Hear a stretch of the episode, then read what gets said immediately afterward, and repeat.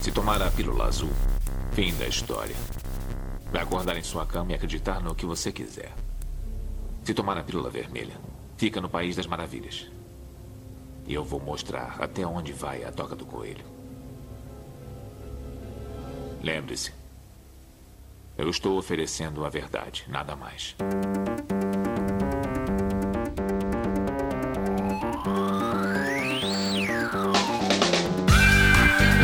Magicando.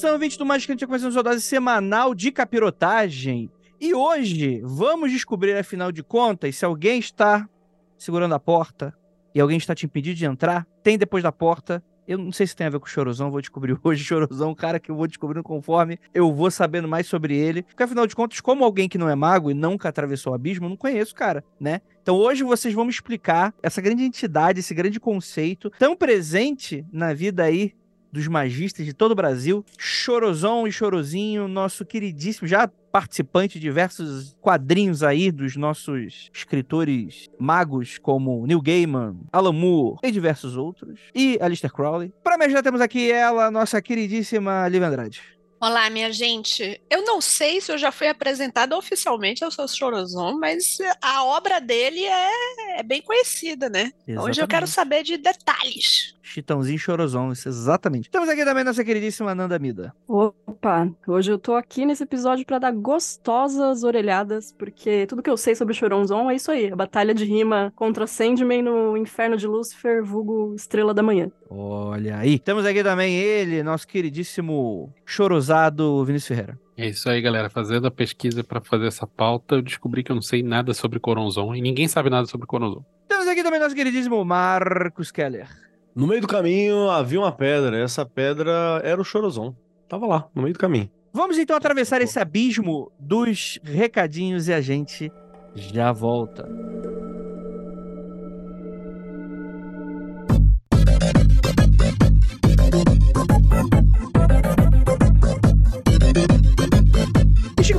Na área de recadinhos do seu, do meu, do nosso Magicando. E aí, gente, tudo bem com vocês? Muito obrigado pela sua audiência e sua paciência. Mais uma vez aqui com a gente no Magicando, seu programa semanal esotérico com várias curiosidades bacanas, ensinamentos grandiosos e outros nem tantos assim. Tudo bem com vocês? Seguinte, galera, primeiramente pedir um apoio caso vocês não sigam a gente nas nossas redes sociais, Magicando com CK sempre, né? Tanto no Instagram quanto no Twitter. É muito importante que vocês sigam a gente, porque ali a gente consegue se comunicar, dar notícias, falar quando tem lives e por aí vai, tá bom? Lembrando também que a gente sempre tem que falar da nossa campanha de financiamento coletivo lá na Aurelo. Então, galera, com o mínimo de 23 reais, além de você conseguir assistir a quase todas as nossas gravações ao vivo, você também vai ter acesso ao nosso grupo do Telegram, exclusivo aí para você. Deixa eu dar uma pequena instrução. Quando você assinar, você vai receber um e-mail, né? Se você não receber, você manda contato magicando.com.br para qualquer dúvida. Você vai responder um questionário e em breve você vai receber uma resposta com um link que é exclusivo para você de entrada no grupo. Antes de você entrar, certifica que seu Telegram tem um nome de usuário, né? Se você não tiver ou quiser verificar se tem, é só ir lá nas configurações do Telegram e setar para você um nome de usuário bem bacana. Aí você entra no link. Caso dê alguma coisa de errado, você acabe se perdendo de todo esse processo, você manda mensagem pra gente nesse e-mail contato arroba magicando.com.br. É isso também. E você vai ter também acesso a diversos conteúdos exclusivíssimos tá bom? Então é isso, bora pra esse episódio, ficou maravilhoso. E é isso, bora lá.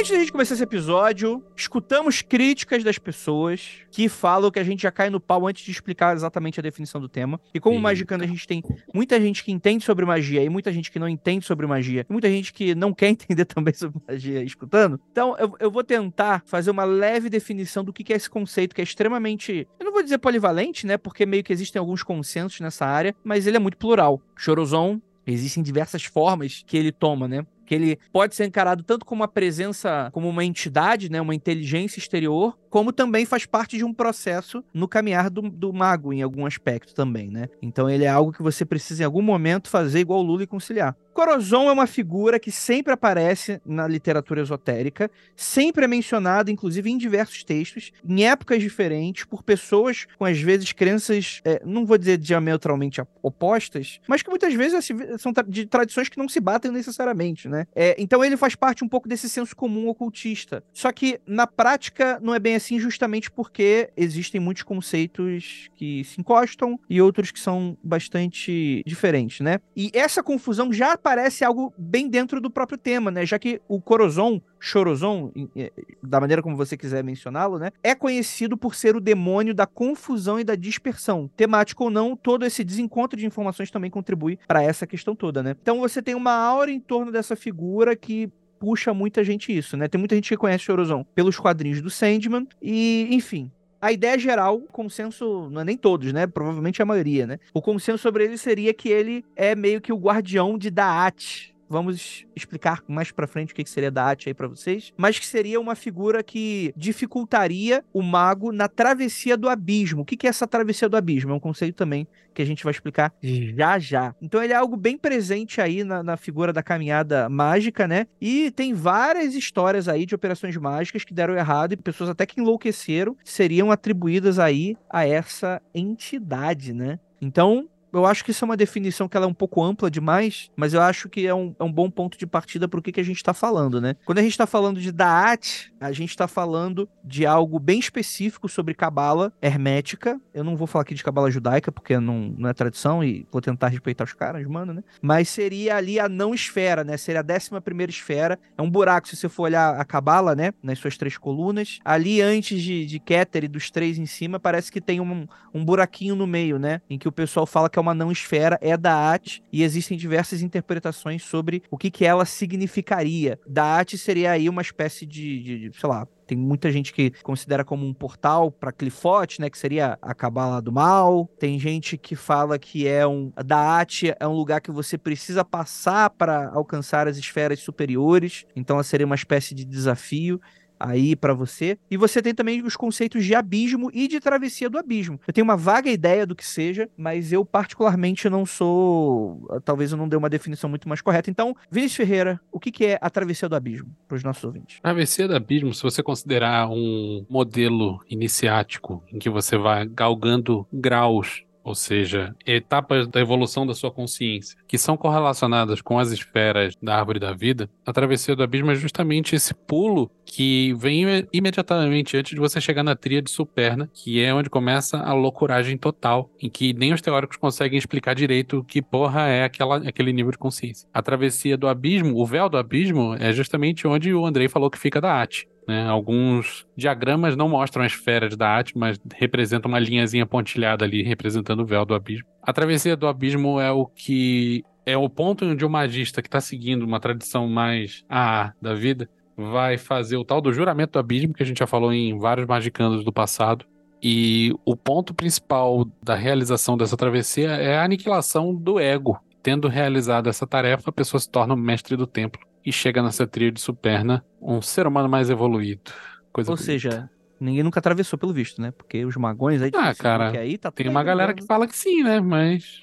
É que é foda também, porque tem uma galera que... Duas coisas, né? Primeiro, é foda porque tem uma galera que... Ima... Depende de como você imagina iluminação. É, a gente tem uma, uma parada na magia europeia, tradicional, que pensa o rolê do despertar, da iluminação, como uma coisa que acontece uma vez e você consegue manter de certa forma. Já você vai, sei lá, pro rolê de um budismo zen, você tem um despertar e, e você vai tentar ter de novo na vida, entendeu? Depois, uhum. mas você volta. Você volta melhor, Sim. você volta com alguma coisa, mas não é um bagulho que você mantém, não é algo que você tem, né? Fixo. É lá e de volta outra vez, né, Kelly? É lá e de volta outra vez. Então você tem esse rolê. Não, isso não fica. Não tem uma característica de lá e de volta outra outra vez na, no que a gente chama de magia ocidental para facilitar a explicação, porque se toda vez a gente for fazer uma nota de rodapé também é foda. E eu acho muito louco que uma vez eu tava trocando ideia, uma senhora que me explicou uns rolês de cabala muito tempo atrás, né? Conheci ela no ônibus, indo pra casa do Alan, um amigo meu, pá. Ela que, que me deu um material, o marido Quando dela... o discípulo tá pronto, era... o mestre aparece, né? É foda. É, viagem. Nunca mais apareceu nenhum desses, mas apareceu alguns no começo da vida. Não, para que apareceu a mulher que te ensinou tarô na feira. Foi a mulher que me ensinou tarô na feira e essa senhora que morava perto da casa do Alan. O que ela é muito assim, não lugares são os lugares que o Kelly encontra pessoas que não são exatamente pessoas. Que ela tem sua própria senhora Parsons, não é? é duas ainda. Foi essa senhora que me deu um, um livro da Rosa Cruz de Cabala tá ligado? Não sei se era do marido dela, era um rolê assim, pelo que eu me lembro. A gente conversou poucas vezes, foi umas quatro, cinco vezes que a gente trocou ideia assim, mas foi sempre umas perguntas mais certeiras que dava para fazer e foram algum tempo. E aí, um dos rolês que eu me lembro que eu troquei ideia com ela, ela tinha aprendido, eu não sei se o marido dela era sefardita ou algum rolê desse, tinha um sefardita no meio.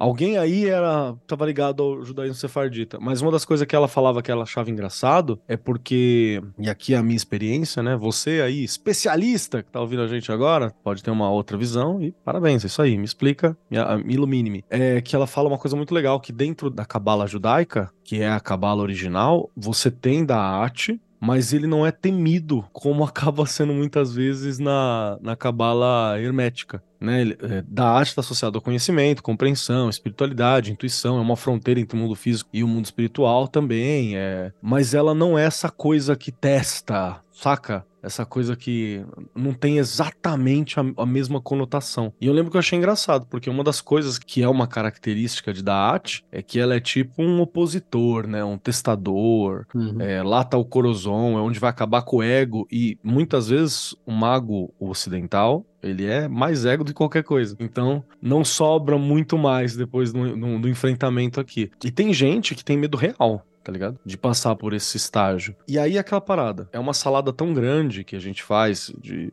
cabala, com astrologia e por aí vai, que tem uma fala também que todo mundo vai enfrentar a Crozon ou da At em algum momento, especialmente nos momentos chaves de idade, né? Nesses momentos de Noite Negra da Alma, esses momentos de. Tem uma chave específica que a gente vai enfrentar de alguma forma. Não quer dizer que você vai lá, não quer dizer que você é magista, não quer dizer nada. Mas você vai enfrentar alguma frequência ou algum pedaço do que Corozon representa ou da energia que Corozon representa, assim, dessa informação. Ele é até arquetípico, né? É, não, é, é um opositor, é um testador opositor, entendeu? É, é basicamente é isso que a galera levanta. É Jesus atravessando os 40 dias no deserto, né? Coronzon rola muito quando a pessoa já chegou num certo nível de desenvolvimento no caminho mágico, e por isso já é uma etapa avançada desse caminho, né? Uma travessia do abismo. E mesmo que a pessoa não esteja seguindo esse modelinho AA, Golden Dawn, caralho, é quando a pessoa começa a se achar fodona demais. É muito típico esse, esse encontro com o Corozon, que não, não sempre está personificado. Mas você começa a confiar demais no, no que você. Que é justamente dar uma, uma valorização excessiva pro ego, né? Muito comum. É uma situação de baixa bola em um tantinho que você não é todas essas Coca-Colas. É necessário para você chegar numa uma parte superior. Eu acho que se a pessoa sacar, sim, tá ligado? Mas o problema é que realmente esse é uma das coisas mágicas de estar tá nesse lugar. Às vezes você, ao invés de baixar a bola, de entender, de lapidar, de se provar, você reforça justamente aquilo que deveria ser vencido, entendeu? Então você acaba reforçando o ego. Não, eu sou mago mesmo, eu vou fazer, minha vontade, meu não sei o quê. E não sei se essa é a abordagem, porque cada pessoa é um caminho, né? Não adianta falar que é sempre o mesmo caminho. Mas eu não duvido que muito magão da porra tá meio surtado até hoje aí, porque bateu com o Corozon e alguma coisa ficou, tá ligado? Não... Uhum.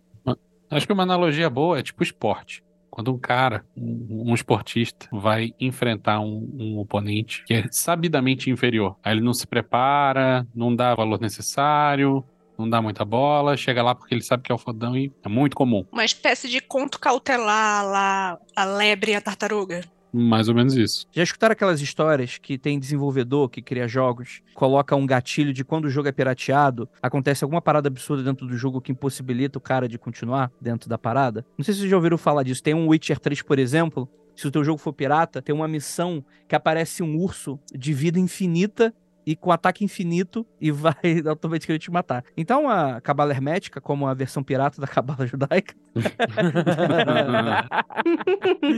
Você só queria chegar aqui, né? Toda essa analogia foi pra gente chegar nesse, nessa Exato. frase. Ele Exatamente. à cama, né? Ananda, o que você acha sobre isso, assim? É porque eu, eu não vejo tanto isso dentro de várias outras práticas tradicionais, né? Principalmente de cultura oral e tal. Isso é algo comum pra você? Você já, já teve que lidar com mago, com problemas com chorozon? Acho que metaforicamente sim, mas. E aqui eu vou tirar do meu cu, viu, gente? Eu acho que culturas que não são eurocentradas estão mais acostumadas com os desafios em si cotidianos, sabe? Tipo. É como se cada dia fosse uma iniciação diferente, né? É, principalmente no Ilê eu vejo muito, assim, tipo, coisas muito complexas que a pessoa passa, que não são agradáveis, mas elas são enxergadas como desafios constantes, assim, que você tem que passar, né? Questão de cortes, enfim, né? Toda ritualística ali, toda liturgia. Conforme vocês iam falando aí de magão que pirou no Choronzon, eu lembro muito da. Quando eu trabalho com perfumaria, eu trabalho com algumas lógicas alquímicas, né? É sempre esse magão, magona aí, extrapolou, pirou e virou galáctico, galáctica. A gente chama de pessoa perdida no albedo, né? Que é, que é um estado lux da alquimia que a pessoa acende, mas ela esquece que isso é cíclico e ela tem que passar por outras coisas também, descer do pedestal que ela tá ali, né? Eu vejo muito, acho que líderes religiosos, espirituais e magistas num geral caindo nessa armadilha de ascensão. Então eu acho que sim. Porra, faz sentido pra caralho pra mim. E assim, vamos lembrar que a gente não tá falando necessariamente daquela humildade cristã, né? Quando a gente fala, ai, tem que ser humilde. Não, não é, não é humilde, cara. o mundo precisa de mais gênios humildes assim como eu, né? É, não, não, é, não é nem da questão da humildade que a gente tá falando. É questão de enrijecimento, tá ligado? O cara, ele fica muito enrijecido, muito certo e tal. E é aí que, que o bagulho rola, né? Reza a lenda, supostamente. É, eu falo de culturas assim que não são eurocentradas, eu lembro muito do, do contato que eu tive com o povo chavante, né? Inclusive, eu tenho alguns brincos do, de povo chavante, dei até um pro Keller de presente, e tava conversando com um rapaz uma vez sobre a ritualística de como esse brinco é um alargador de madeira, tá, gente? Compridinho, não sei se vocês já viram, que eles colocam na orelha num ritual de iniciação dos rapazes, assim, da aldeia. E, cara, os processos que eles passam para mostrar que eles estão maduros e prontos para aquilo são muito punk. Ninguém aqui ia aguentar, sabe? Tipo, pra caralho. ficar dias, dias dentro do rio gelado, sem roupa, jogando água nas próprias orelhas, assim, só parando para defecar e comer e voltando, sabe? Tipo. Uhum. E tudo isso me foi explicado porque eu perguntei: dói para colocar? E ele, cara, depois de tudo que a gente passa para colocar, enfiar o alargador na orelha é o de menos, assim, Um sabe? alívio, né? Tipo, então eu acho que essas outras culturas, assim, pensando, né, em, em alguns povos africanos e alguns povos originários aqui do Brasil, eu acho que a galera tá acostumada com coisas muito mais punk, assim. Uhum. Sem querer desmerecer aí o Coronzon. E Eu tô pensando numa coisa. Uma das coisas que a gente estuda quando vai fazer a introdução à antropologia é que a sociedade moderna ocidental é você não tem mais rituais de passagem. Tá? Então, o- normalmente os rituais de passagem que a gente tem de criança para adulto, elas ou perderam todos os efeitos ou elas sumiram como um todo. Lembrei disso porque a Nanda estava falando do negócio de colocar o alargador. Será que um magista não está mais acostumado? Porque estamos nessa sociedade ocidental, você não está mais acostumado com ter rituais de passagem. E o, o Chorozon seria exatamente isso, um ritual de passagem que você precisa passar de um, de um lado para o outro para obter iluminação, para obter, sei lá, o que você acha que tem do outro lado. Porque assim, até as ordens já não são. Você tem rituais de passagem dentro das ordens, DISC, né? Porque não faço parte nenhum. As ordens já não são mais a única forma de você fazer magia. Existe o pessoal do Facebook aí para dizer isso. Então você acaba não esperando mais esses ritos de passagens, você não fez o iniciático e tal. E quando você dá de cara com o rito de passagem, que aparentemente, vocês podem me corrigir, é uma coisa que existe, você vai passar por isso sendo magista ou não, aí a pessoa cai do, do, dos tamancos agressivamente. A gente tem rituais sociais, né? Tipo festa de debutante, que apresenta a menina para a sociedade, que agora é mulher, enfim, mas Sim. nada muito punk, assim, né? Eu acho que, assim, talvez o homem, a humanidade contemporânea, a gente passe muito menos perrengue do que um dia a gente já passou. Então você não precisa ser preparado para um bagulho tão inóspito, assim, sabe? Quanto, quanto outras sociedades. Eu não sei se faz sentido. É, mas até uma festa de debutante está sendo esvaziada. Mas para pra pensar, os homens não têm mais esse ritual de passagem. As mulheres até têm alguns, porque fisiologicamente a gente passa por um ritual de passagem, que é a chegada da primeira menstruação. Então as mulheres ainda têm alguns. E a menopausa, talvez, Tem né? menos ainda, é. Homens têm menos ainda. Não, a gente não tem, normalmente é externo, né? É, o ciclo pra mulher cis, eu acho que fica uma coisa bem marcada ali, né? Que você consegue sentir onde uma etapa muda pra outra. Não sei se Uhum. pros caras rola alguma coisa do tipo. Eu acho que a gente tá falando de rituais de passagem de forma ampla, mas eu- não dá pra generalizar isso pra Coronzon de forma específica. Se a gente pegar o modelo Cabala, que é o ponto de partida que a gente tá usando, não é a única forma de ver as coisas, mas é pra manter a analogia. Cada esferinha que você passa tem um rito de passagem diferente. Então, esse é só mais um. A gente não pode generalizar todo rito de passagem é Coronzon. Não é assim. Aí eu acho que também deveria haver essa- discussão se você chegar ao topo da cabala é o ideal de uma sociedade eurocentrada, né? Sendo que eu não acho que isso é encarado dessa forma por eles, né? Eu não estou dizendo que a sociedade ocidental quer chegar a ultrapassar a Corozon e nem estou dizendo que toda passagem é o Corozon. Eu estou dizendo que pelo fato de nós não termos passagens mais light, na hora que você chega no Corozon, você dá PT. Mas a gente tem passagem mais light. Mas toda passagem tem que dar. é, Nesse sentido, sim. Não é uma parada de vai ser mais tranquila porque você vai ter outras lights. Tipo assim, que você vai, por parcimônia, fazendo essas paradas. Não, gente, vocês estão ignorando que um monte de coisas são ritos de passagem que a gente não percebe. Quando a gente entra na,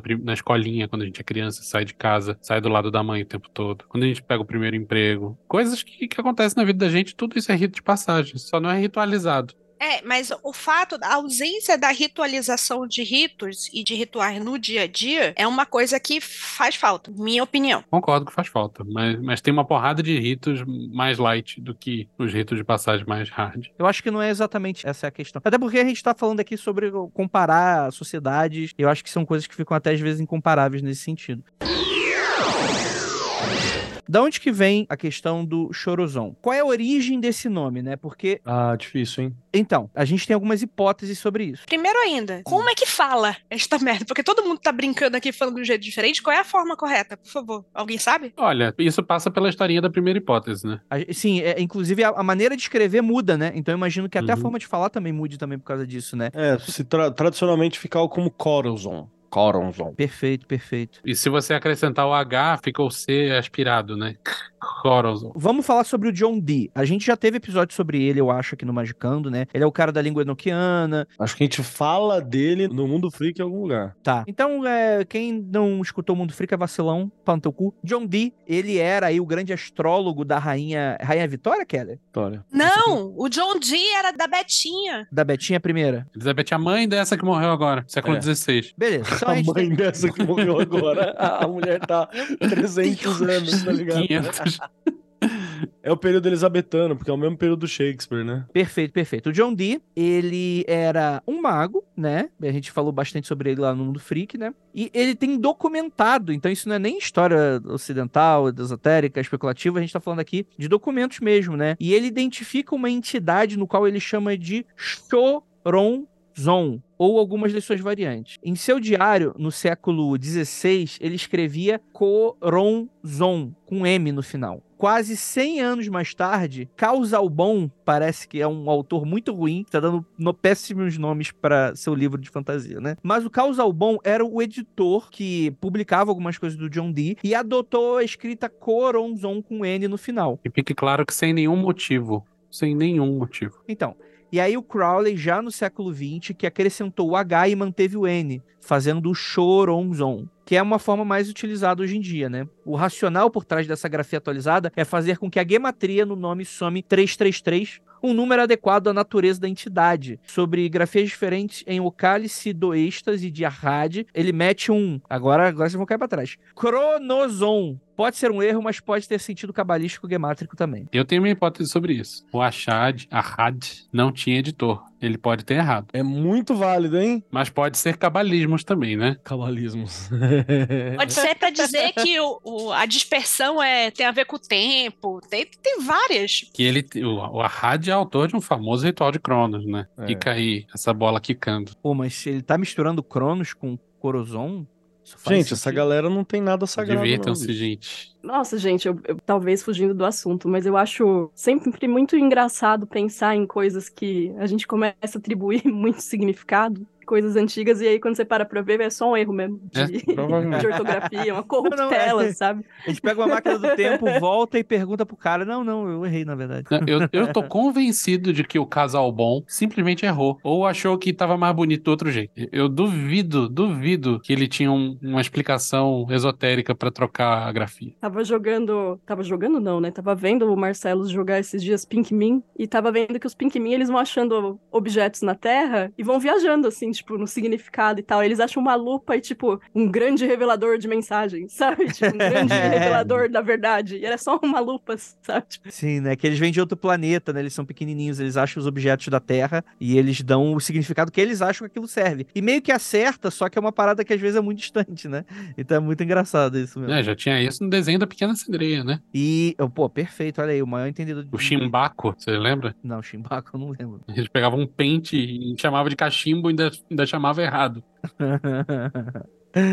perfeito, perfeito, perfeito. Então, e aí a gente tem essas hipóteses referentes a isso, né? De acordo com relatos que nos foram legados via Dee, Edward Kelly e o Arcanjo Gabriel, eles estavam um português, um espanhol e um papagaio entraram no bar. Não, não. O Di escreveu que o Kelly e o Arcanjo Gabriel estavam conversando. O que, que eu fiz? Você tava conversando com o Arcanjo Gabriel. Kelly. Ah, esse dia foi louco, hein? Porra. É assim que se faz magia, gente. Algu alguém escutou essa frase aqui e achou que era o Keller, e aí vai, quando for escrever sobre a gente no futuro longínquo, vai ter toda uma perspectiva esotérica fa- misturando Keller com Kelly. E- Desnecessária, né? Exatamente. Com o porteiro também do prédio também, que chamava de Kelly. Então isso reforça ainda a teoria do Kelly é Keller, né? Então é E o cara do Starbucks que me chama de Kellen. Starbucks eu Perfeito. viro não só Amanda, como viro Amonda. Amanda. A é- Amanda. Eu viro Felipe sempre. Mas você sabe que no Starbucks é- eles são ditos para você errar o nome, né? Eu não duvido, só pode. É a única, é a única explicação. É fato, é fato. É, fato é forte, hein, Lívia? Mas assim, é a única. Não é brincadeira. Você ganha mídia grátis. Como a gente tá fazendo propaganda agora. É, agora vai terminar esse episódio, vai todo mundo no Starbucks tomar um café. né? Genial, hein? Aí eu. aí eu que já trabalharam no Starbucks. Confirmem aí se esse papo da Lívia é real, hein? Vamos fazer o seguinte, gente. Vamos agir como todo mago moderno e deixar a natureza agir. Eu vou no Starbucks, eu vou falar que meu nome é Corozon e a escrita que sair é a escrita verdadeira de Perfeito. todo o ocultismo ocidental. Já falei que meu nome era Carmen Sandiego e o copo veio escrito Carmen. Olha aí. Carmen normal. É, é uma espécie de, de, de bibliomancia dos tempos modernos que a gente vai estar praticando aí. É, uma Enfim. espécie. Eu tinha, eu tinha um amigo que, na época da história do- da Dilma e do Temer, colocava o nome com fora Temer e a pessoa gritava. Nossa, eu odeio essas histórias que faz o funcionário passar por essas merdas. De acordo com relatos que foram legados a- a- ao Dee, né? A gente tá falando do John Dee. Ele tinha um brother chamado Edward Kelly, né? Que eles iam de vez em quando na Katsuin, era maneiro. Mais do que irmãos, brothers. Exatamente. Re- Reza a lenda que tudo deu errado justamente por eles não irem na casa de swing, tá ligado? Se tivesse ido, tinha resolvido tudo. É, e é, o Edward Kelly era um assistente dele que ajudava o John Dee na hora das manifestações e dos rituais, né? Então, Edward Kelly, ele. É, o Kelly era o vidente do rolê, né? Na real. O Di era o cara da cerimônia ali e de, que interpretava os resultados. O Kelly era o cara que era a maquininha de canalizar anjo.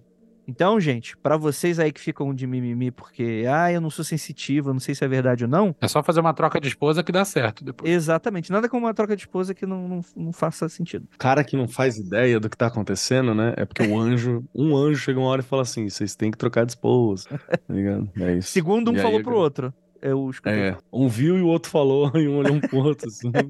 Tem uns anjos que chegam aí pras minas e fala, né? Ó, você vai gerar um bebê aí que é do senhor.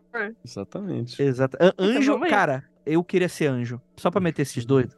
Anjo era tá de zoeira, né? É, vamos lá. Aí a, a ideia é que teve uma conversa entre eles dois e o arcanjo Gabriel, acredite se quiser, acredite se quiser, meu ouvinte, conversando em 21 de abril de 1584 em Cracóvia, com a ex-comunidade do Anticast aqui? Não, brincadeira. Era um centro do esoterismo nesse período. É mesmo? Caralho, não sabia não. Boa. É Onde reunia grandes bibliotecas de ocultismo, grandes conhecedores, a galera pica do judaísmo, tava toda lá tal. Tem um amigo meu que mora lá. Será que ele consegue livros e coisas? Acho que se ele tiver acesso Ele a bibliotecas, ele provavelmente Então, consegue. Tinha uns alquimistas também, tinha aquele relógio de praga, tem uma galera ali na Uhum. região ali. Relógio de praia. Quando vai ser a próxima pandemia, né? Anjo Gabriel teria falado o seguinte.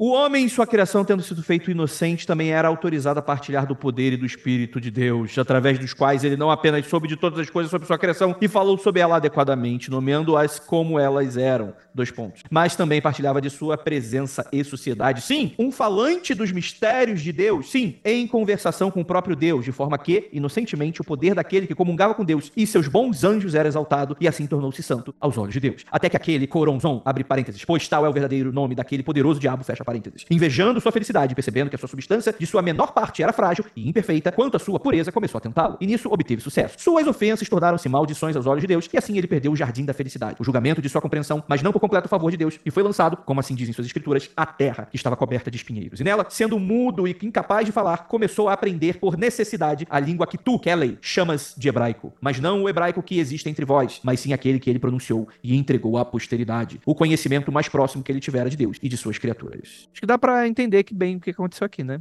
Alguém pode fazer uma tradução dos mano? Tradução dos manos. Deus caminhava junto com a gente na Terra, teve um brother que se aproximou de Deus e aí eles ficaram brother, Deus gostou porque era maneiro, o cara era, era show de bola. O cara era show de bola, mas tinha um calcanhar de Aquiles, que era provavelmente aqui o ego, que não tá sendo falado isso dessa maneira, mas vamos interpretar isso dessa forma. E Chorozão agiu justamente nesse ego pra dar uma irritada no cara, o cara xingou o demônio. Deus falou: Isso não é legal e expulsou ele do paraíso. É basicamente isso. Cara, basicamente o que ele tá contando é a segunda história de criação da Bíblia, porque tem duas, né?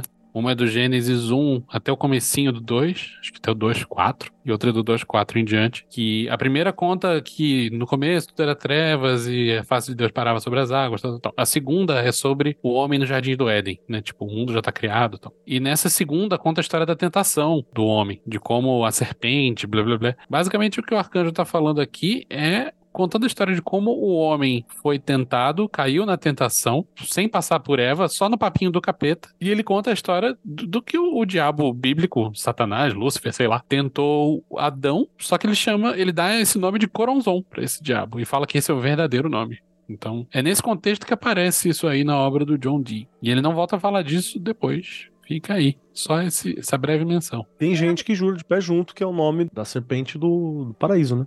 Uhum. Tem uma galera que fala que é Lilith também, né? A serpente. Tem a galera Uhum. que fala que é Lúcifer, né? Então, junta mesmo. Tá podendo, tá podendo falar. Tá, na última vez que eu, que eu conferi, tava liberado falar, hein? Tem gente que fala que é Samael também. Eu vou ser bem usado aqui hoje, hein? Eu acho que a gente aqui não tá falando sobre a criação do Jardim do Éden e do homem necessariamente, apesar de começar assim. Eu acho que isso aqui é uma parábola do anjo pra falar sobre essa parada de ego, talvez, né? Porque aqui a gente não tem o, o- a entrega do conhecimento, o fruto do conhecimento pro homem, né? A gente tem um, um diabo tentando, né? Tipo assim, Deus gostava muito do homem, e ele tentando uma fraqueza muito específica dele e fazendo com que um cara esbravejasse de dado momento e percebesse. Lembra muito aquela parábola também que o Keller fala muito aqui também, né? Do. é, também não sei se é uma piada do Eri Toledo, mas que o mago tava lá e ele consegue fazer a travessia do abismo e ele consegue enganar Shonozon. E aí ele estava lá. Você lembra disso, Keller? Que você fala mais ou menos dessa história? Não tenho certeza, eu falo muitas coisas.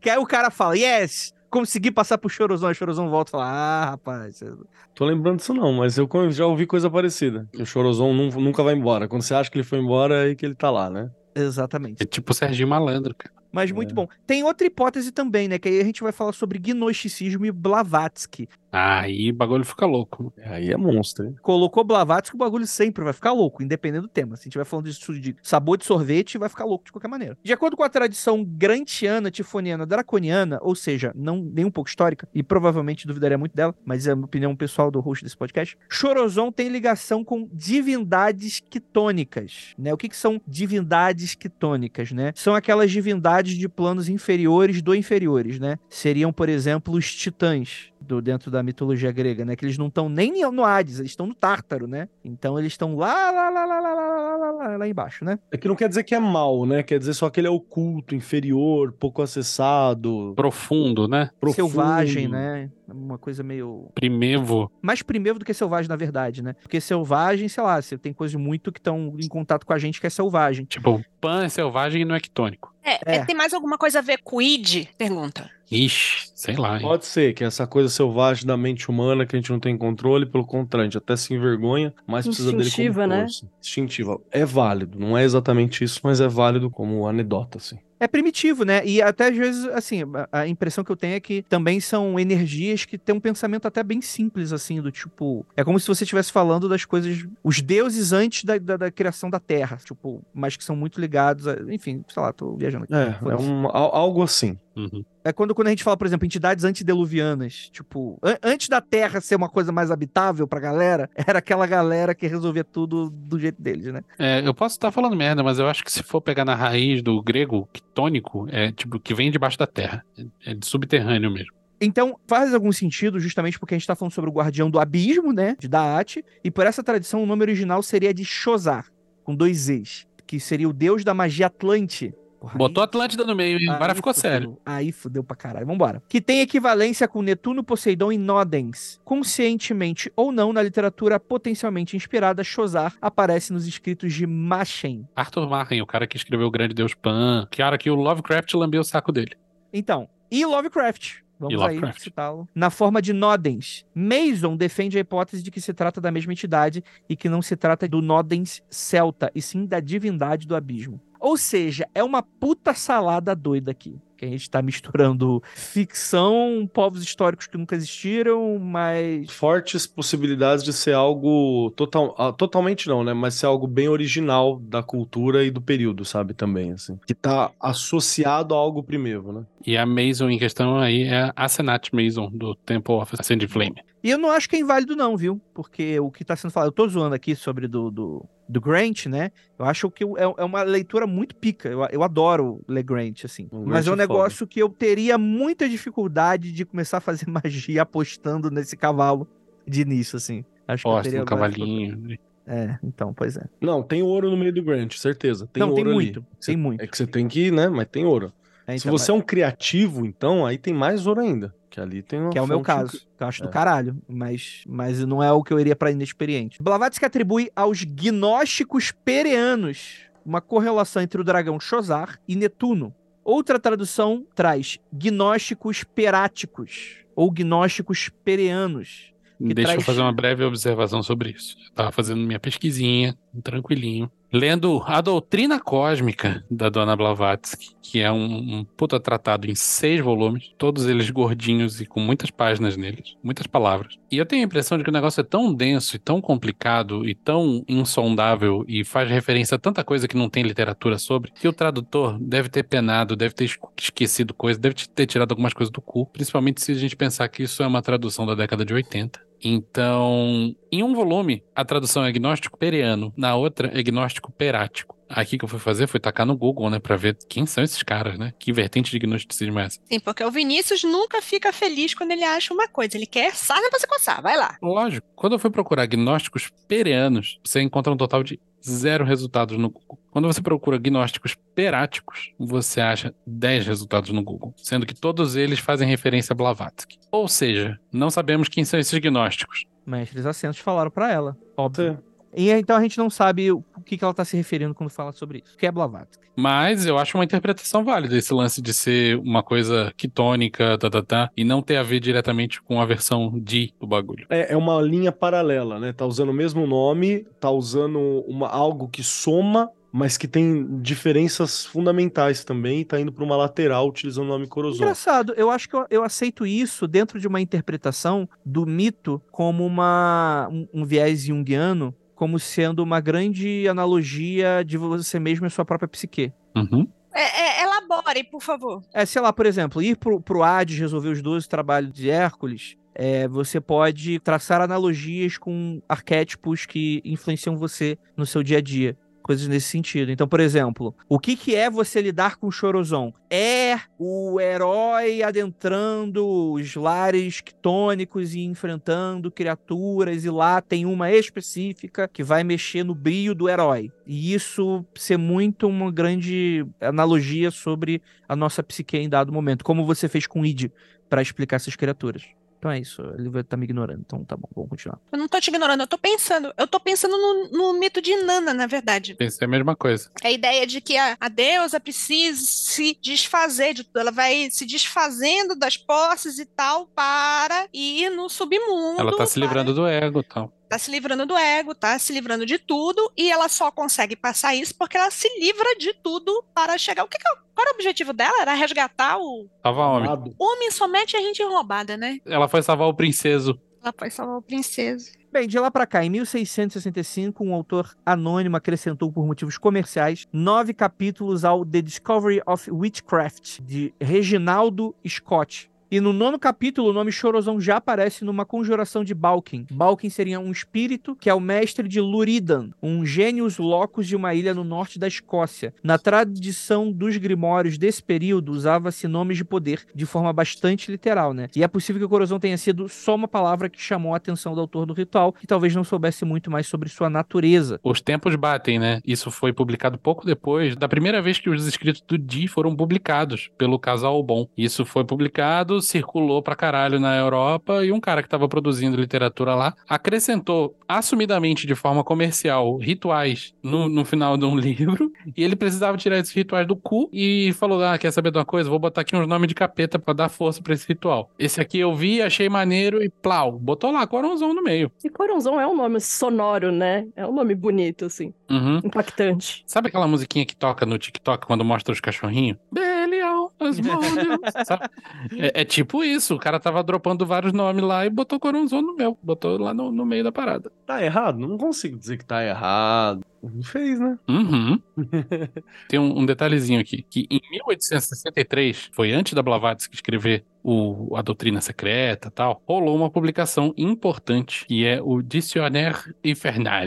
Ah, Perdoe meu francês Ai, meu tenebroso. Deus. que é um calhamaço de 723 páginas que compilou todos os nomes de demônio conhecidos da literatura esotérica ocidental até aquele ponto. E fez um artiguinho, tipo um dicionário, sobre cada um deles, falando: ó, esse aqui é o cara que acha tesouro perdido e tem 32 legiões, ele é um rei do inferno, sabe? Esse tipo de coisa assim. É o D&D da Idade Média que rolou o, de- o livro dos Isso. monstros. nesse aí é o, é livro do Jacques, né? Que é do, século XIX, início do século XIX, né? Do Jacques.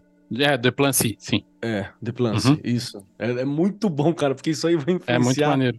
Todo mundo também. O cara fez um bagulho, assim, provavelmente por fazer, nota cultural, saca? E influenciou todo mundo. A chave menor do E é onde estão as ilustrações que a gente usa até hoje como referência. Par- parênteses, sabe aqueles catarse que lançam, tipo assim, bestiário folclórico que mistura vários Uhum. mitos e religião e causa popular e junta tudo na mesma porra e não se conversa e tem É várias. isso mesmo. É o cara que fez o catarse aí nessa época aí desse rolê aí. Porque reza a lenda que o cara não acreditava, o Jacques Lepance, ele não acreditava nessas superstições, não era espiritualidade. Pra ele, ele tava categorizando, tá ligado? Daqui a pouco, no, sei lá, no século XVIII, de Derrot tinha feito o, a Barça da época, tá ligado? E era legal categorizar coisas e fazer grandes textos, né? Grandes conglomerados, assim, com pequenos verbetes. Era meio que da hora você ter isso em casa, você ter isso nas paradas. E aí ele faz o dicionário infernal. Perfeito. Mas você sabe o que, que diz o artigo sobre Coronzão do Dicionário Infernal? Me diz que eu não conheço. Nada.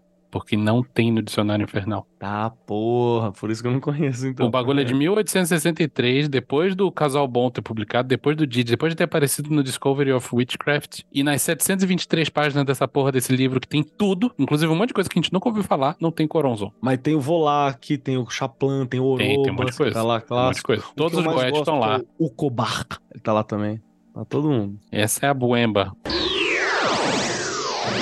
Lembrar que boa parte do rolê do Corozon que a gente tá falando, que a gente conhece hoje também, vai ser influenciado por Telema. Porque, né, Crowley é o cara que amarrou tudo, influenciou um monte de coisa também. Porque em Telema, Corozon, ele é tipo um morador do abismo, que ele fala, um, um- uma força da dispersão, o demônio da dispersão, né, é um dos termos que ele também usa pra, Uhum. pra descrever, que é uma, essa força de dissolução do ego. Inclusive, quem vai fechar esse formato de dissolução do ego, que a gente conversou muito no- no- na primeira parte do programa ali no início, vai ser o Crowley. Ele tem até uma proposta, né, de que como se escreveria em grego coronzon, porque o Telema valoriza muito o grego como língua. Sei lá, se o latim é uma língua, o grego é mais antigo, então tinha essa, essa coisa de puxar. É mais antigo, obviamente melhor, né? É, claro, é mais antigo e, e- e por isso que vale mais. E o Crowley gostava de pagar de poliglota, né?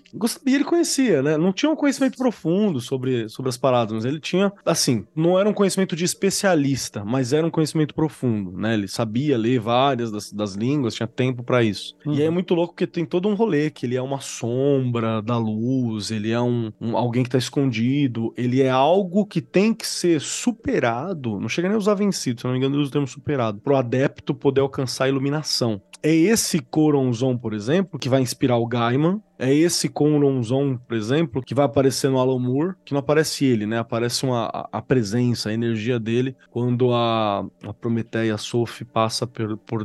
E que tem até uma descrição muito legal de que o, o desenhista, né? O G.H. Williams III, G.H. Williams III, ele disse que passou mal desenhando. E aí ele tava todo cagado, desenhando, fudido, com febre. E aí o Moore falou assim: falou, desculpa, mas o que eu tô fazendo é magia, você vai passar mal mesmo. Conforme você for terminando, vai passar. E aí ele foi escrevendo até passar por esse processo, assim, até, até passar pelo rolê. Então, já é um conceito complexo, mas muito do que a gente puxa sobre o Coronzon vem do Crowley. Inclusive, essa visão meio psicologizante que a gente fez, que é uma ideia de enfrentar esses lados ruins, vai vir do Crowley. Porque o Crowley bebe na fonte do Nietzsche, bebe na fonte do Freud, bebe na fonte de toda essa galera também. Essa- esse pessoal, ele- eles estão ali no, meio, no mesmo momento, eles vão influenciar de alguma forma. E tem até um rolê em Telemann, me corrige aí os Telemans Experts, que é a ideia de confrontar, de quando confronta o Corozon na hora da travessia do abismo, na hora de fazer a, o, o juramento e tal, você tem que aprender a integrar algumas das coisas, inclusive que são negativas, que vão ser mostradas por ele. E é um processo desafiador, mas depois disso você tá unido com a verdadeira vontade, com muito mais clareza, assim. Essa é outra proposta. Então, só pra lembrar que meio que quem fecha um pouco essa figura do Coronzon e é o que acaba valendo pra maioria do rolê mágico vai ser o Coronzon segundo visto pelo Crowley, né?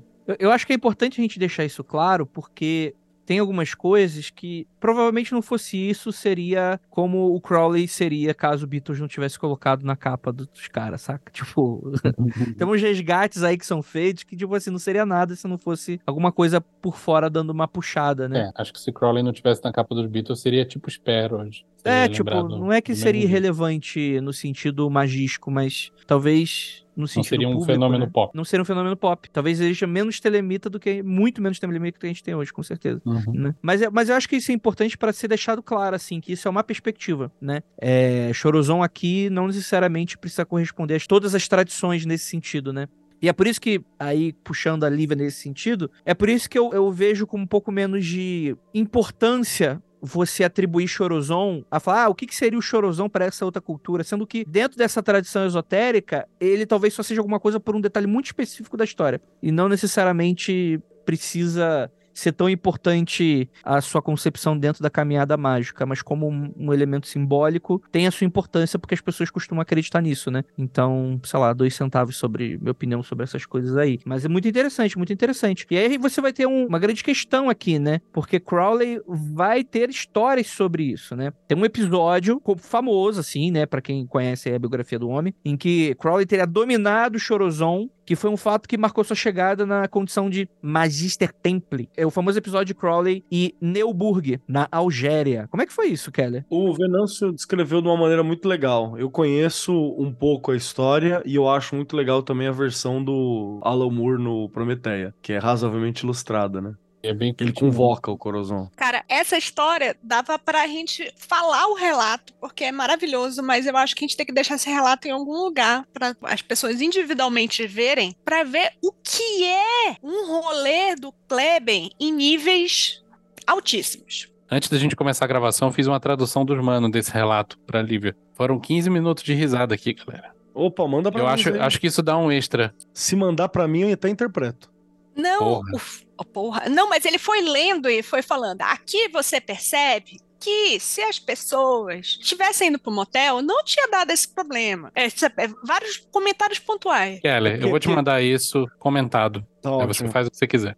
Beleza, porque envolve, envolve transa na areia também. Transa na areia. transa na areia, envolve sentar no lugar que não deveria ser sentado, entre outras coisas. Envolve subir um monte. Envolve subir o monte, envolve sacrifício de pombos por uma pessoa que não sabia sacrificar pombos. É, além de tudo isso, envolve o, o rolê foi tão louco que os dois nem se falam nunca mais e um deles quase morreu no- na brincadeira. Conta a história. Pô, Parece promissor, hein? Esse dia foi louco. Parece um sábado à noite. Mas alguém que se dispõe a nunca mais falar com Crowley parece ser algo comum em toda a sua trajetória. Então, é, fica aí a sua falta de importância no sentido de é mais um que o Crowley. Né? Cara, eu não quero falar com ele, tipo, ele nem tá aqui mais. o cara já morreu faz Nem tempo. tem como falar com ele. Se aparecer aqui na minha frente, vai ser igual aquele meme do esqueleto correndo atrás do maluco. Exatamente. Sai fora, maluco. Todo dia essa porra. Para deixar os ouvintes não apoiadores chateados, vamos transformar isso num extra, essa história aí. E vocês vão saber em um, em um extrazinho que a gente deve lançar em algum momento aí. Mas eu vou deixar aqui a versão super reduzida pra pessoa não ficar boiando. O Crowley tava fazendo invocações dos Aetir e Enochianos. Quando ele chegou no décimo, ele encontrou com Coronzon. Rolou uma treta supostamente física do Neuburg com o Coronzon incorporado no Crowley. Todo mundo saiu feliz depois. Algumas pessoas dizem que Crowley ficou possuído até o fim da vida. Crowley jura de pé junto que foi nesse ponto em que ele atingiu o nível de mestre do templo e que se tornou um profeta para espalhar a palavra do novo. Então foi um ponto realmente de virada na carreira mágica do Crowley e merece atenção por conta disso. Não deixa de ser um episódio engraçado por conta disso. Aí você fica na dúvida, e tem é, é, pessoas que defendem ambos os lados de que o Crowley ganhou a briga e que o Crowley perdeu a briga. Os dois, as duas versões são muito interessantes. As duas possibilidades. Mas de todos, no ao todo, mostra como o Crowley era experimentalista, merdeiro e várias vezes não sabia exatamente o que estava acontecendo. Que kleberizava várias pessoas juntas, porque ele, de novo, ele tava com o. Qual é o nome do, do indivíduo? Neuburg. O Neuburg, que foi o kleberizado da vez. Perfeito, perfeito.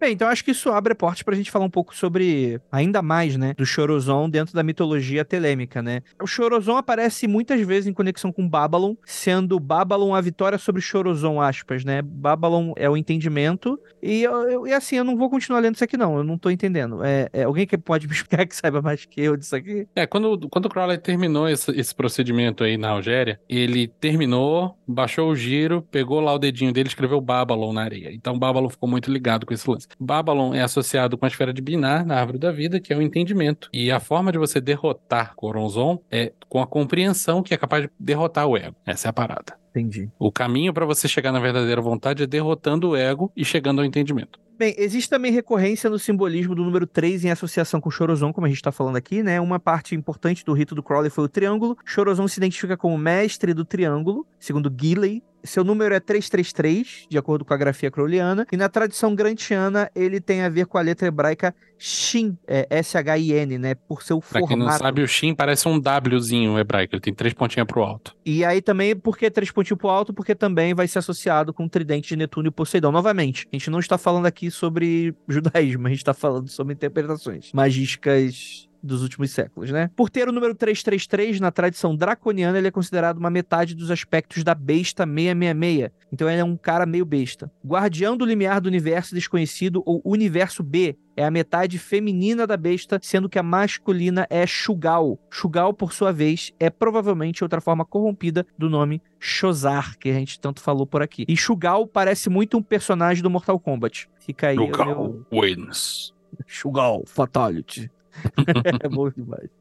Shozar teria a forma de um porco, uma das manifestações de Set, de acordo com Blavatsky, que é o deus da magia atlante. Shugal é uma outra manifestação de Set. Chorozon é uma metade feminina e a masculina seria Shugal, sobre a forma de raposa. Lembrando que Grant é o cara do famoso Satã, vem de Set e An, que seria o cão de Sete. Então fica aí a livre interpretação do que você quiser, ouvinte. Satã não, é, não vem de Sete, tá, gente? Gente, que pena que o episódio é em áudio, porque a gente precisava de um print da cara da Lívia nesse momento. Eu tô aqui com a câmera desligada, mas eu tô aqui, tipo, mano, o bagulho é completamente a moda caralho, né? Várias coisas e tudo e foda-se. Ah, isso aí é um resumo do resumo, né? Mas os caras escrevem capítulos inteiros sobre isso daí. Cara, eu nunca mais vou reclamar de sincretismo na Umbanda depois desse episódio. Pera aí, me dá Hum. mais um tempinho aqui pra só falar uma parada. Fale. Porque a última grande interpretação de Chorozon, grande, né? Entre aspas, gigantescas, vai ser a do Alan Moore, que é muito na linha dessa galera toda, que é uma parte da dissolução do ego, uma parte envolvendo é, o desespero, né? O atravessamento. E você também vai ter o Grant Morrison lá no Pop Magic, falando sobre Corozon, que ele vai chamar de Mega Corozon, olha lá, Mega Corozon ao contrário. Caralho, nem lembrava disso. É, que fala que Corozon é implacável, auto-interrogatório e vai trabalhar assim. É muito normal enquanto você trabalhar com ele, você ter febre, experiência de quase morte. Todos esses momentos de aniquilamento, você vai ter uma percepção de Corozon como se ele estivesse comendo, se alimentando das suas próprias experiências e por aí vai. Mano, tem que ler isso de novo. É, porque é uma fenda na consciência. É, é bem legal e tem um rolê de canibalizar a tua própria memória, tuas próprias coisas. Eu acho que é uma versão muito interessante do Corozon, pelo do nome também. E tá, tipo, num folhetim pra você fazer o trabalho mágico com ele, assim, tá? Eu fiquei o. Sei lá, deve ter 20 páginas o, o Pop É Magic. super nem curtinho, cara. É um artiguinho. Magic é muito. Vai lá, vai lá, vai dar certo. É, e ele termina, tipo assim, experimente. Faça um juramentozinho do abismo e vai brincar com o Corozon, tá ligado? Depois me conta. E ainda tem uma frase dele que eu lembro muito bem, que tá no Pop Magic, que é tipo assim: é melhor você ir lá cedo pra explorar o lugar. é melhor você ter a experiência de morrer antes de morrer de verdade, entendeu? Vá visitar o abismo. Visite o abismo. Seja bem-vindo. No Mini- Ministério do Turismo do Abismo. É, turismo do abismo. Inclusive, inclusive, se o ouvinte quiser e estiver disposto aí a testar, depois manda e-mail para contato@magicando.com.br contando como foi. Se você conseguir. Faz um bom tempo que eu li, mas salvo engano, eu acho que ele até. Ele não aconselha, mas ele diz que com metafetamina é, tem um efeito aí, tem um flavor. É o Morrison. Papai. eu queria passar pra parte prática, mas antes de passar pra parte prática, eu queria um pouco da nossa visão. Porque assim, toda vez que a gente para o gravador e, e começa essas fofoquitas, a gente fala, ih, essa pessoa aqui não conseguiu atravessar o abismo, não, ficou lá no fundo. O o que, é associado, assim, quando a gente tem isso no nosso cotidiano, assim, em, em magos, quando a gente fala sobre isso, né? O que, que seria um mago... Atra... É que, assim, eu acho que quando a gente tá falando sobre a travessia do abismo, eu acredito que nenhum da gente aqui vai conhecer alguém que supostamente se tornou um magista Templis, eu acho. Mas posso estar errado. Quero distância desse tipo de gente, meu irmão. Mas e aí, pra vocês, assim, qual é a, a fofoca clássica de alguém que, que tenta atravessar o abismo e falhou? Como identificar? Como identificar alguém Como que identificar um, um atravessador do abismo? visitou Corozon e não voltou inteiro? Porra. Na literatura esotérica tem um monte de exemplos, principalmente do lado telêmico, da galera que diz que conseguiu atravessar o abismo e saiu biruleibe do outro lado. Que conseguiu e sair biruleibe no não, sentido peraí. de doido. Só- as únicas pessoas que têm autoridade pra falar se atravessaram ou não são a própria pessoa. Não dá pra você ficar cagando regra de ih, o Keller não conseguiu não, hein? Ih, rapaz, ih. A minha pergunta é justamente a pessoa diz que conseguiu E- e diz que foi que não saiu normal. A pessoa diz que conseguiu e quem tá observando fala, rapaz, o cara não tá bem não. Olha, sinceramente, eu acho que só o fato de você tentar, a pessoa já não vai sair bem, não. Não vai sair a mesma pessoa de antes. A questão é, eu não tenho que comparar com como a pessoa era antes. Eu acho que eu tenho que comparar com as pessoas que tentaram. Tipo, algumas deram ruim, outras deram muito ruim. Alguém deu bem, entendeu? Porque a pessoa não vai ser a mesma depois de você tentar esse tipo de coisa. O que, que não é esse a mesma, assim? Com perigo de talvez acertar alguém? Vamos decidir aqui, vamos explicar, né? Qual é o tipo de história comum, assim, que a gente vê? Ninguém tá querendo se comprometer aqui hoje, hein? Eu não conheço alguém que pessoalmente chegou pra mim e falou, pô, vou tentar atravessar o abismo, o choronzão, etc. Mas eu conheço muitos ruins que deu com magia no geral, assim. Magia e espiritualidade no geral, da pessoa olhar pro próprio esgoto, descer pro próprio abismo e nunca mais voltar, assim. Isso é Corozon. Uhum, isso aí. É válido. Pode não ser tipo o Corozon, invocando com o nome de Corozon, mas o aspecto da pessoa olhar pra dentro de si própria, descer pro próprio abismo, lidar com sombra e não sair inteiro. Tudo isso tá dentro dessa perspectiva quitônica, psicológica, dessa energia chamando Corozon que a gente tá falando aqui hoje. Pode não ser especificamente, mas a gente tá inclusive dando essa generalizada, essa abrida, que é pra pessoa poder refletir dentro da, da visão dela, né? Dentro da, da visão mágica, espiritual, psicológica que ela tiver. Uhum. E lembro de uma personagem, como é o nome daquele filme das três bruxas lá, da Sessão da Tarde? Você lembra, Lívia? Eu- a, a primeira eu pensei em Abacadabra, depois pensei naquele Convenção que das o- bruxas. tem Jovens convenção- bruxas, que são as Jo- adolescentes lá do Sim, jovens colegial. bruxas. Sim, sim. Uma delas lá completamente entra nesse rolê, assim, de tudo é sobre ela, sabe? Tipo, porque eu ganhei presentes da divindade que eu adoro, porque eu estou sendo privilegiada, e ela vai pirando grandão, assim, cara. Tipo, Cara, é bem isso, hein? Bate a nave total. É bem isso. Do- segundo relatos, né? E, e- e eu acho que isso é. Assim, gente, de- deixa eu dar minha visão de alguém que tá um pé pra cá, outro pra lá, né? Magia, e a gente já falou isso aqui diversas vezes, é você mexer na BIOS do sistema. Acho que todo mundo aqui concorda. Você tá ali mexendo na BIOS do sistema. Coisas acontecem. E tem uma galera que pode ir tão profundamente nessas explicações e nessa ideia, esse paradigma esotérico, vai tão profundamente que vira aquela pessoa do tudo que está acontecendo comigo é magia, é o, o- a magia me testando, tudo é simbólico, tudo tá aqui, e a pessoa vai aos poucos perdendo um pouco dessa conexão com a realidade, né? E indo pra outro lugar,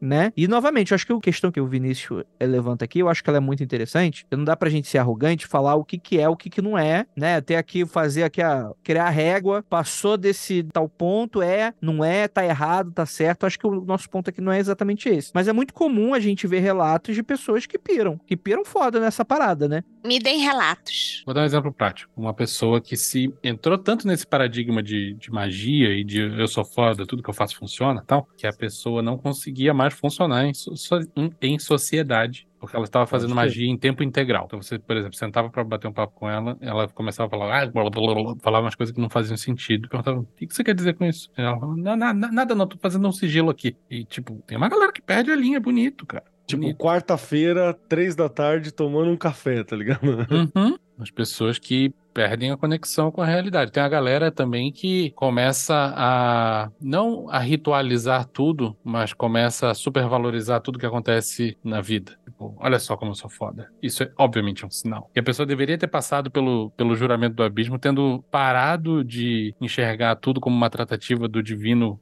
consigo mesmo e a pessoa nunca, nunca passa dessa etapa. E assim, esse lance de juramento do abismo, a gente costuma pensar como uma coisa muito solene e tal, e porque em algumas tradições é pra ser, mas algumas pessoas entram no juramento do abismo sem perceber. E esse é o perigo. Lívia quer relatos, né? Eu tenho um amigo que começou a estudar algumas coisas, praticar algumas coisas de vez em quando, e foi praticando cada vez mais, e foi se isolando de todo mundo também. Bem esse Para de falar mal que de mim, Vinícius Ananda. tá falando. Para de falar mal de mim. Não, não, ah, Andrei, eu- acho que você não seguraria a bronca do que eu vou falar aqui, não.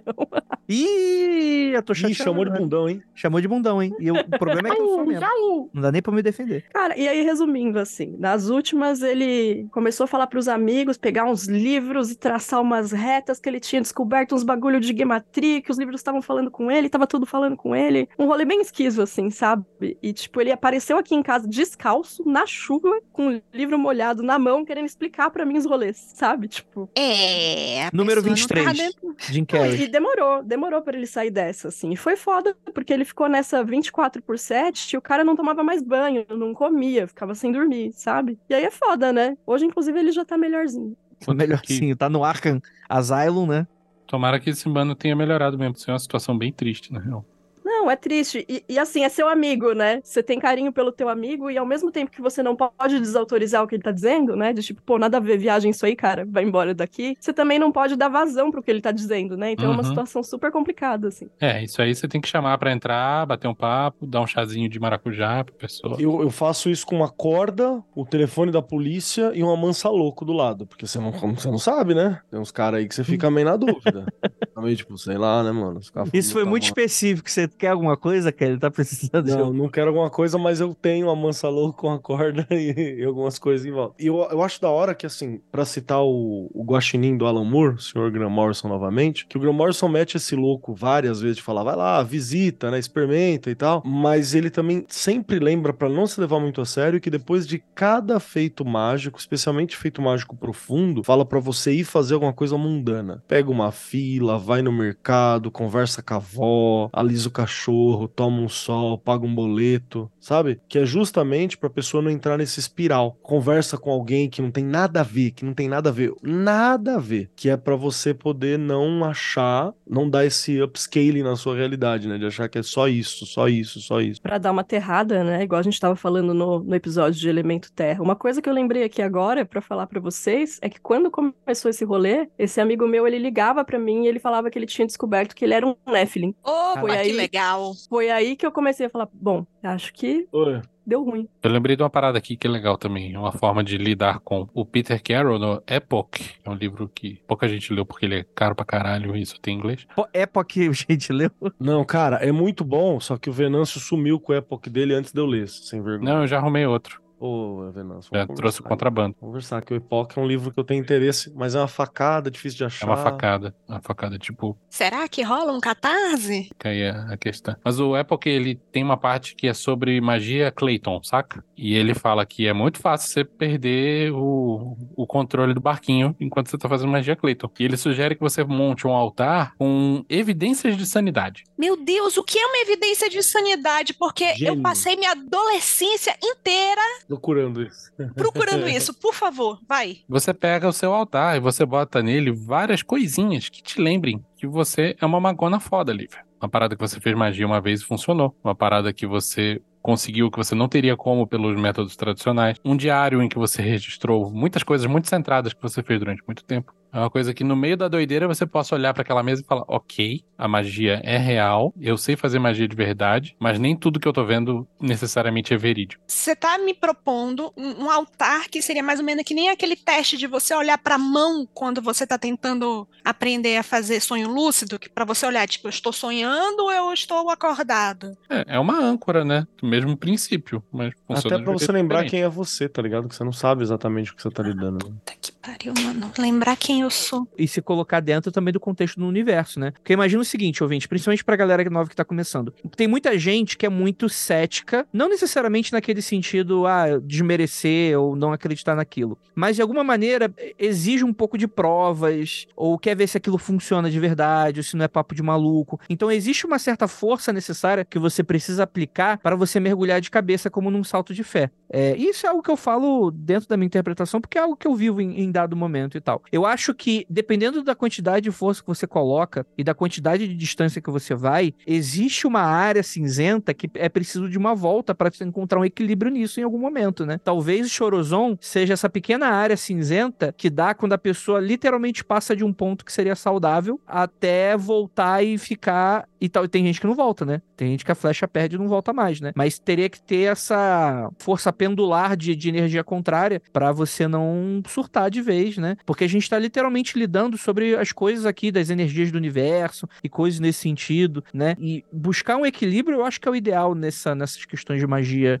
dentro desse rolê, né? Tem uma outra visão muito psicológica sobre o lance de, de Coronzon, que eu gosto bastante dela, que parte de uma coisa menos definitiva e mais episódica, vamos dizer assim. A gente estava falando lá atrás, logo no começo do episódio, que alcançar um determinado estado de consciência não é necessariamente uma coisa para o resto da vida, né? Às vezes você experimenta isso. No budismo, por exemplo, é uma coisa comum. E derrotar Coronzon e atravessar o abismo e chegar em níveis acima do abismo de consciência pode ter a ver com você ultrapassar as barreiras que são definidas pelo ego no ponto de vista de raciocínio lógico, capacidade de análise, de síntese e tal. É quando você transcende o raciocínio verbal, você transcende a lógica tradicional e você consegue enxergar as coisas como elas realmente são, sem precisar de palavras para definir, sem precisar de imagens para definir.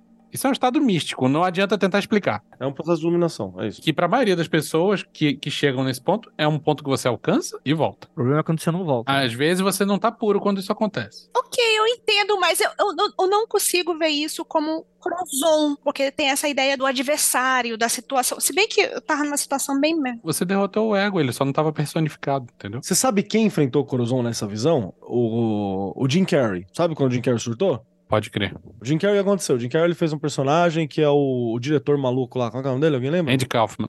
O Andy Kaufman. E o Jim Carrey, ele é um ator de método, sempre foi. Ele, ficou, ele fez sucesso pelas boqueiras e pelas coisinhas, mas ele é um grande ator de método. E o Jim Carrey é um grande artista. Ele é um baita de um, de um serigrafista, tá ligado? Então ele tem uma linguagem artística fulminante. Ele é um ator de método. Ator de método é nome que você tá pra galera que segue uma versão estadunidense do método Stanislavski, que era russo. Aí ele, como ator de método, ele foi fazer o Andy Kaufman e ele ficava só no personagem. Ele ficou só no personagem. Ele se aprofundou no personagem, ele construiu o personagem, ele ficou a ponto da família do Kaufman Uhum. ver ele. Que já era e falar, falecido. é, o cara falecido. Aí o galera olhava e falou assim: é meu pai, tá ligado? É meu tio, é o Kaufman. E ele era insuportável, porque o Kaufman era difícil de lidar com ele. Terminou o filme, o filme é fantástico, não fez sucesso, mas o documentário chega a ser melhor que o filme. Documentário, eu fiquei incomodado, cara. É que você fica incomodado. Aí quando o Jim Carrey voltou, e ele voltou a ser o Jim Carrey, ele deu uma travada, porque ele percebeu que a- o mesmo sistema pra virar o Kaufman, que é um personagem, foi ele voltando a ser o Jim Carrey, que era ele. Aí ele deu pau na máquina, porque ele falou: peraí, não há grande diferença entre eu usar esse complexo de pensamento que é o Kaufman e o complexo de pensamento que é Jim Carrey. Iluminou. Ali ele bateu e falou assim: ok, o ego é uma ilusão, é uma máscara que eu utilizo pra isso. Só que não adianta, eu tô falando aqui, você fala, ah, faz sentido. Mas uma coisa é você fazer sentido, outra coisa é você passar pelo rolê. E as entrevistas do Jim Carrey desse período são brilhantes. São maravilhosas. É maravilhosa.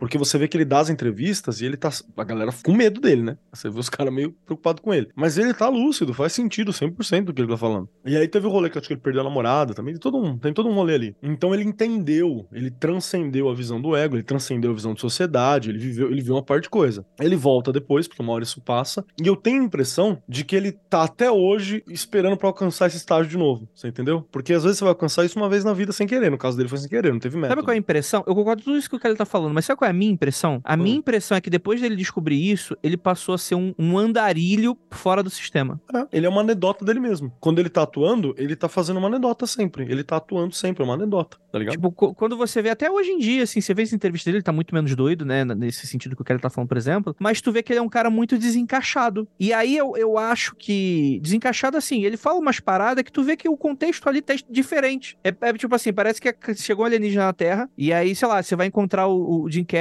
tipo assim, num evento de moda. E, aí- e aí uma, uma entrevistadora coloca o microfone na cara dele, começa a fazer umas perguntas e tal. E o cara completamente descolado, mas não necessariamente descolado da realidade no sentido negativo, mas como sendo uma coisa, uma, uma pessoa autoconsciente. Vê se você concorda comigo. Ele parece ser uma pessoa que simplesmente está sendo ele e não está ligando as expectativas do que é ser ele mais. Ele não está se importando mais com as expectativas das pessoas do que é Jim Carrey. Ele só está sendo Jim Carrey. E nem ele tem certeza sobre isso. Não tem É, nada. não, e- perfeito. E é isso. E, e assim, observe uma coisa que a gente falou lá atrás, que é como é fácil a gente ler uma pessoa que passa por esse processo como maluco. E só ele que tá lá passando por isso sabe o quanto ele tá lúcido. Sim. Ou maluco. Aí todos os casos que a gente vê de ah, a pessoa atravessou o abismo e ficou doida. Será que ficou? Não sei, mano. É, tipo, é difícil julgar. Sabe quem é? Agostinho Carrara agora. Oi? É o Jim nosso Carrey Jim Carrey interpretando o Agostinho brasileiro. Carrara. É o Agostinho Carrara, é o nosso Jim Carrey brasileiro. O ator que faz o Agostinho Carrara. Assistam a entrevista do Bial com o Agostinho Carrara. Vocês vão ver alguém que tá completamente descolado da Matrix. Ele na, na CNN, né? Fala, não sei por que, que eu tô aqui. Ele na É, verdade, é, na CNN, é. O cara faz um comentário de política e fala assim: não, o Moro falou tal coisa pra ele. Ele fala, então, eu não sei por que tá aqui. Porque a gente tá discutindo esse senhor, que ele é um criminoso, e eu não sei por que, que ele é notícia. Por que, que a gente tá falando dele? Porque, tá ligado? Eu não sei por que. eu... É, a última notícia que eu tive desse cara era dele causando na embaixada em Portugal. tá Portugal, é. Lá e deu um BO com documentação dele. Eu lembro dele falando mal da. Como que era a companheira dele, do- da grande família? Que era a A esposa Bebel. dele? A Bebel. Bebel. É, ele falou que passou 12 anos gravando com ela, odiando essa mina. assim. Eles se davam super mal. E, Pô, a mina ia gravar de ressaca, a mina não falava nada com nada, nervoso. Gravava bêbada. Cara, muito bom, muito bom. Um beijo aí pro nosso querido Agostinho Carrara, que eu não sei nem o nome dele. Tá convidado novo. participar do Magicando, hein? Tá convidado. Mas, de novo, ó, pode ser que a gente esteja, de, de fora esteja olhando pra alguém, falando que ele tá meio louco, e ele passou por essa travessia do abismo de uma maneira satisfatória. Pode ser que ele esteja doido mesmo, perdido nas magias, tá ligado? Perdido Pode ser no, que no isso rolê. seja relevante. né? Pode ser que seja relevante. Então é difícil, cara. É, é- é meio que a média acaba sendo a qualidade de vida, tá ligado? Sei lá. E olha como é que é um, um rolê de ego. Tu vê que a pessoa para completamente de se importar com o que as outras pessoas estão pensando e achando dele também, né? De maneira geral, né? Então olha como é que é uma questão aí interessante nesse sentido, né? Porque boa parte do ego também é isso, né? É como você der um cálculo aí de- da sua percepção dos outros, né? De você mesmo, o que, que você quer passar pros outros, a maneira como os outros estão interpretando você e como você reage a isso dessa maneira. E eh, fica completamente fora da casinha nesse sentido, né? Eu não estou conseguindo não fazer uma relação com uma situação que eu já passei. E, e tudo isso que vocês ficam. Eu, eu não sei se foi aquele nanosegundo de iluminação, que não foi um nanosegundo, foi mais tempo, tá? Mas. E não, não é. Isso não é o, o incidente de Amsterdã, tá, Vinícius? Mas eu acho que tem mais a ver com. Tanto que eu vi no Jim Carrey, sei lá, no, no Pedro Cardoso, eu não sei, mas tem mais a ver com, sabe assim, aquele ponto de. O pessoal fala muito da quietude no meio do furacão. É você achar esse ponto. Tipo assim, de você só é. Pode ser. É, não tenho certeza. Só quem vai falar é você, com base na referência, assim. Então, uma hora que não dá. Porque, por exemplo, eu tenho algumas impressões dessa parada. Eu tenho a impressão de que eu consegui tocar a ideia de iluminação duas vezes. Uma vez com quimiognose e a outra por uma, um determinado série de esforço próprio. Assim como eu tenho a impressão de que eu toquei da arte a partir do, do Mega Corozon, uma história que eu já contei há muito tempo atrás, que foi onde eu tive toda essa impressão de uma canibal- canibalização de memória, uma dissolução de si, e eu voltei de lá com uma doença crônica, que eu não sabia que tinha, tá ligado? Foi descoberto que eu tinha isso, papapá, e teoricamente estava sempre lá e nunca tinha se manifestado, e manifestou após aquilo. Tá su- tudo sob controle, tá tudo certo, não tem problema nenhum hoje, tá tudo bac- bacana, mas tá aí. Mas é um rolê. Então, eu tenho essa impressão, né? Tem um relato disso, tá escrito, devo ter falado em algum podcast, em algum momento e tal. E foi uma parada muito profunda, muito, muito louca. Teoricamente, você é presenteado com alguma forma de conhecimento e sabedoria, mas nada, nada de graça, né? Então. E eu acho que tem. Vê se eu tô falando uma coisa que faz sentido pra ti, Keller. Você não consegue passar isso pras outras pessoas. Sem parecer completamente maluco, não. Então é melhor você ficar quieto, tá ligado? É. Você pode falar num grupo de amigos, eu posso trocar essa ideia com é, sentado com o Venâncio, com o Andrei, com a Lívia, com a Carol, posso estar sentado com a Nanda, tomando um- um- uma cidra, usando um chapéu coco e assistindo comerciais de japonês. Da, da TV japonesa.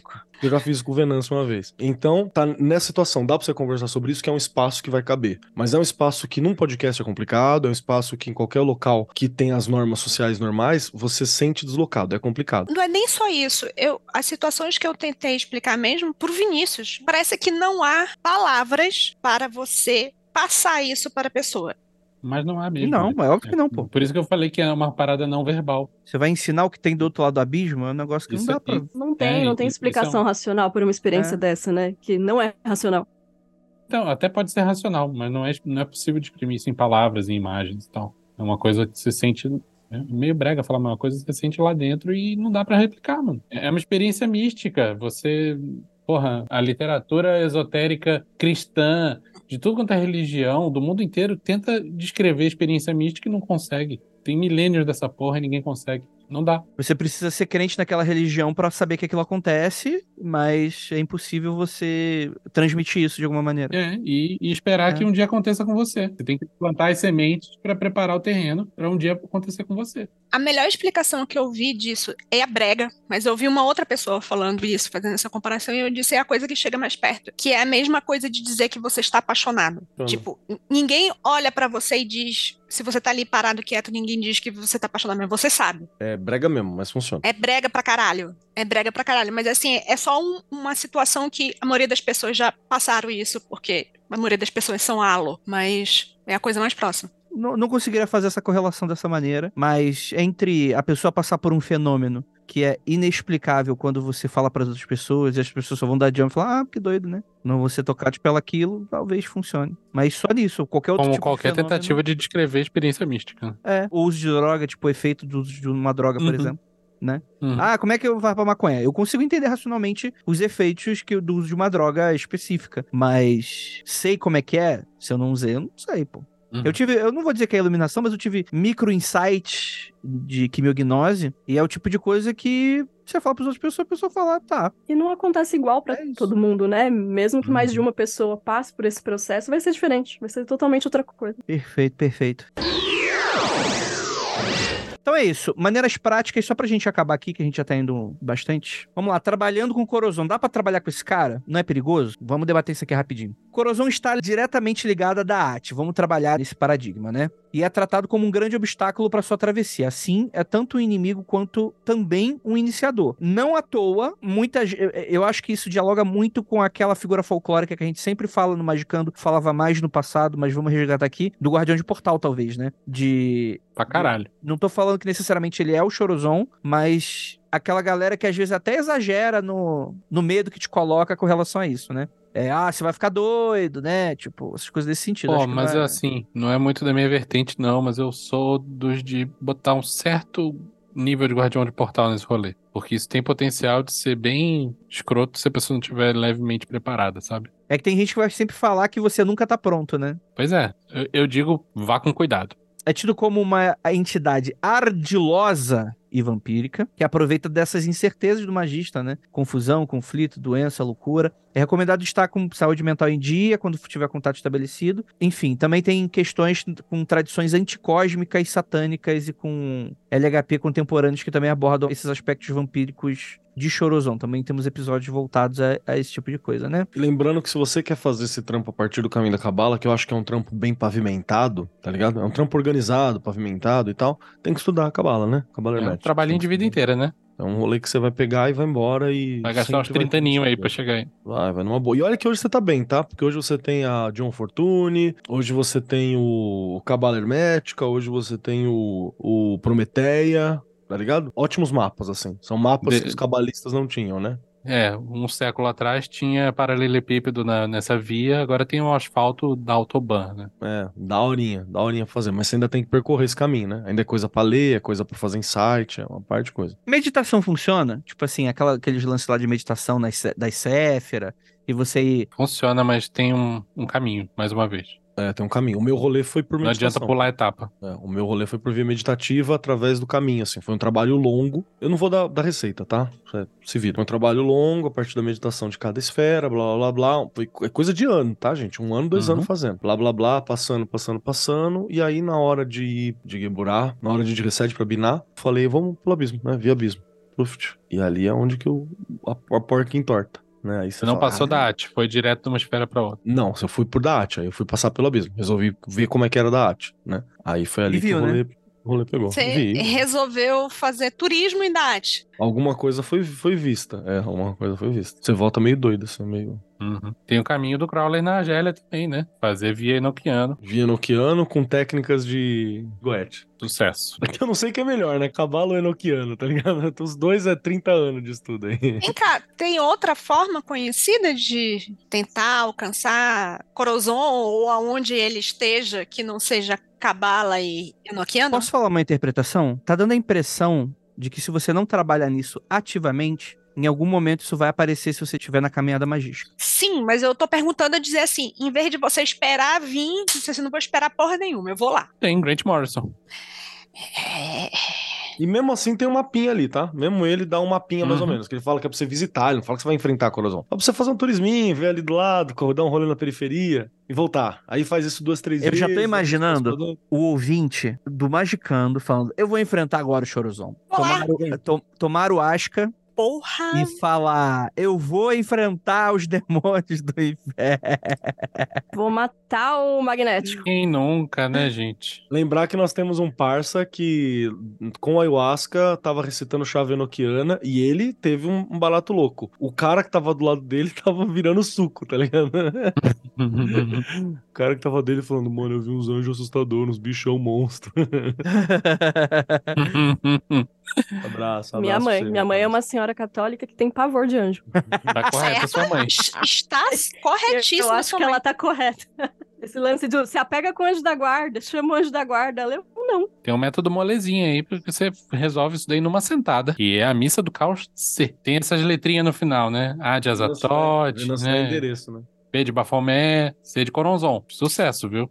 B de baixinho. C de coronzão. Procure saber!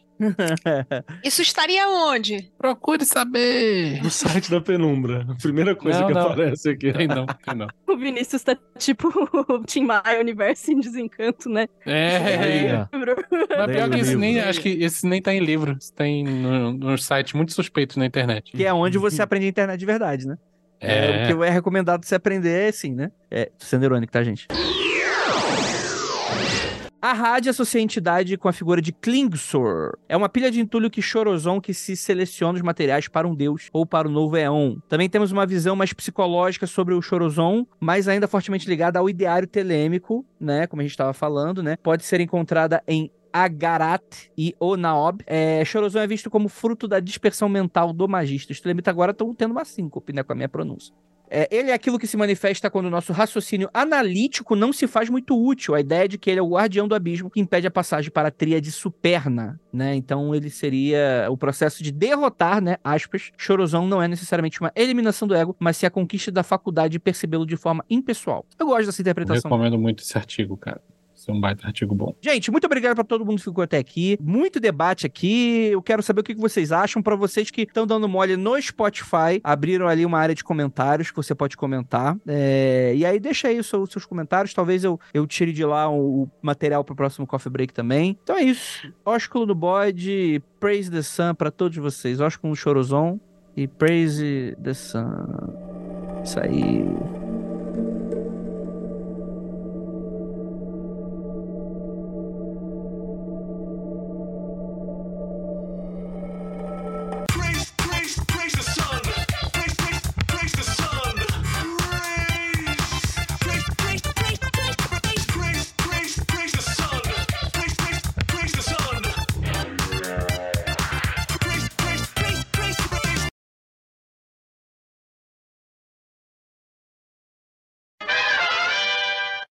Eu de fato, eu de fato não conheço uma pessoa que passou, né, por esse processo de vou, não desse jeito estrito que a gente tá falando aqui. Ó o Não, calma aí, des- calma aí, desculpa, voz. Rogério Arruca. Dá uma, dá uma pigarreada aí. Calma e repete. Me dá uma balinha. Tem que pedir uma pastilha. O Chorozão tá aparecendo Chorãozão aí. tá vindo aí. Tá manifestando aí, ó. Sites aí, tipo, morreu de repente? Tipo isso, tipo morreu o site, morreu, aí. morreu de repente. é. Abraço pra galera do Morreu de repente. Que que é isso, gente? Gente, eu pra sempre vou usar esse termo. Que que é isso, Ai, desculpa, cara. Desencarne inesperado, né? Galera aí do desencarne o pessoal tá inesperado. desencarne inesperado. É, O eu que só é vou isso, chamar gente? vocês assim agora. Oi? Te- Tenta pensar em sinônimos para desencarne inesperado. Não explica a piada, Lívia. Acabou com a piada. De Lívia. Vamos lá. Tô me É, sentindo existe- burro. Botar no chat pro Venâncio. Vai, Venâncio. Vamos ver o insight. Vamos ver a reação dele. Tá no chat aí. Ah, Ah, perdão, galera. Sacou? Senhoras, senhores e proletariado não binário. Este podcast foi editado por AJ Oliveira.